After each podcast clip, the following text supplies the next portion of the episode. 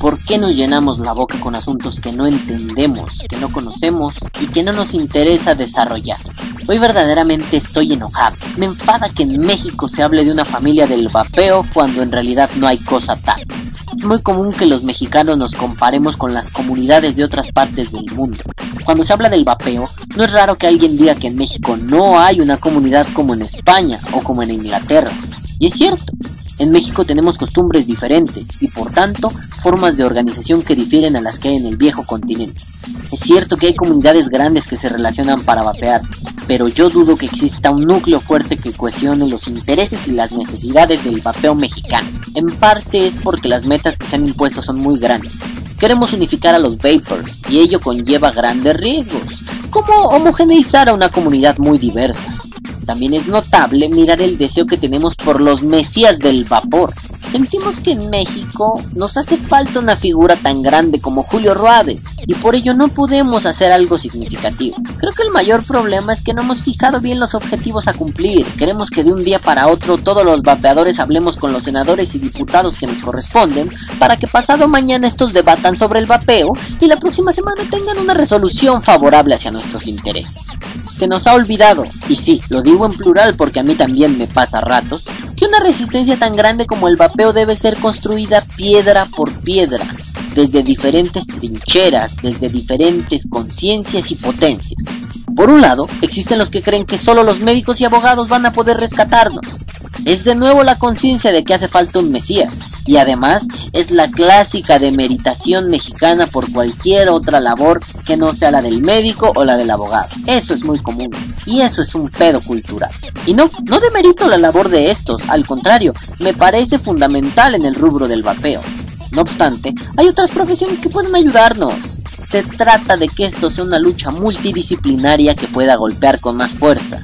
Se trata de que hablar con un diputado es buena idea, pero no es la única, tomando en cuenta que los intereses de esos diputados sean enfocados hacia el bienestar de la población y no hacia las tajadas que puedan recibir de una tabacalera, ¿eh? Las metas, esa es la clave.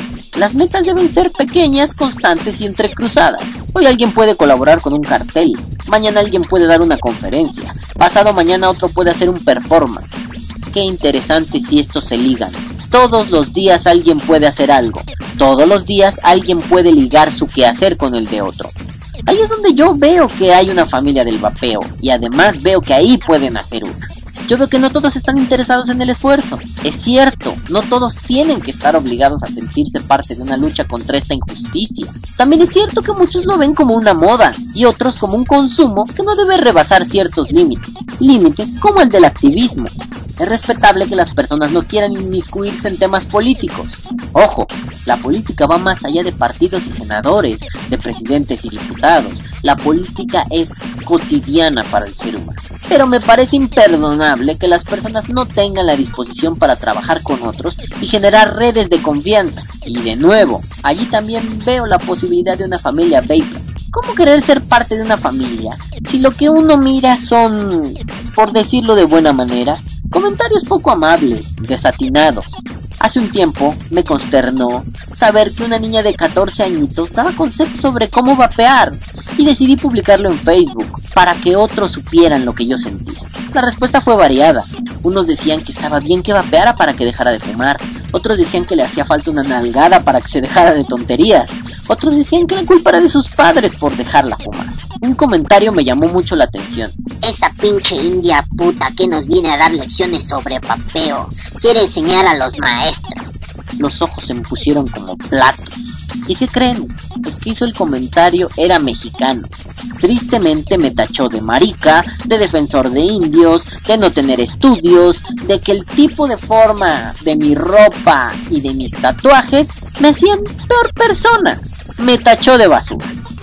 Todo lo que un mexicano acomplejado y con poca educación haría. Ofenderse en lugar de aceptar su error, insultar, atacar a la persona en lugar de los argumentos, mantenerse en una postura ciega Y por último, volver a decirle puta e india a la muchacha del video. Vaya sujeto. Yo sé que un árbol no hace al bosque, pero ¿cómo querer hacer familia vaporil con este tipo de ejemplos? Y no es el único, vemos ejemplos de este tipo todos los días en los grupos de vapeo. ¿Cómo querer entablar una comunidad fuerte y con empuje si lo que hay es una bola de sabiondos queriendo decir que hay que vapear como ellos vapean? ¿Cómo le puedes decir al sabiondo, viejo, relájate, cuando te dicen, yo vine a corregirte porque lo que haces lo haces mal? Oye, pero es que no se trataba de superioridades. Oh, sí, se me estaban olvidando esos. ¿Cómo lidiar con los que se sienten moralmente superiores? ¿Así puede haber familia del vapeo? ¿Cómo podemos pedir que exista en México una Babe Day si no podemos organizar quedaditas en un parquecito cualquier dominguito? ¿Por qué tenemos que esperar a que una empresa grande festeje años de vida para que podamos reunirnos? ¿Por qué queremos que venga San Vaporito a guiarnos por el camino hacia la tierra prometida donde no hay una TPD o una legislación aduanal? ¿Ya se nos olvidó que para construir puentes hay que empezar poniendo piedrecillas? No, yo no quiero solamente una Babe Day, quiero un congreso mexicano sobre el vapeo. Quiero que muchos profesionales de distintas ramas y distintos países vengan a contarnos lo que han estudiado acerca del vapor. Quiero que algunos grupos musicales toquen mientras se avientan unos vapores con los asistentes. Quiero que los teatreros hagan sus performances donde nos muestren lo duro que es ser un adicto. Quiero que haya un concurso grandísimo de vaporadas. Quiero que haya ventas, quiero que haya catas, quiero que haya demostraciones, quiero que haya convivencia, quiero que haya una comunidad que esté dispuesta a poner sus esfuerzos en algo tan simple como sentarnos a compartir una comida, una bebida y unos vapores. Ya después se podrá ver si hay babe day, si hay o no hay comunidad, si hay o no hay quedadas, si hay o no hay amistad. Mientras tanto, que viva el vapeo. Vapea o muere.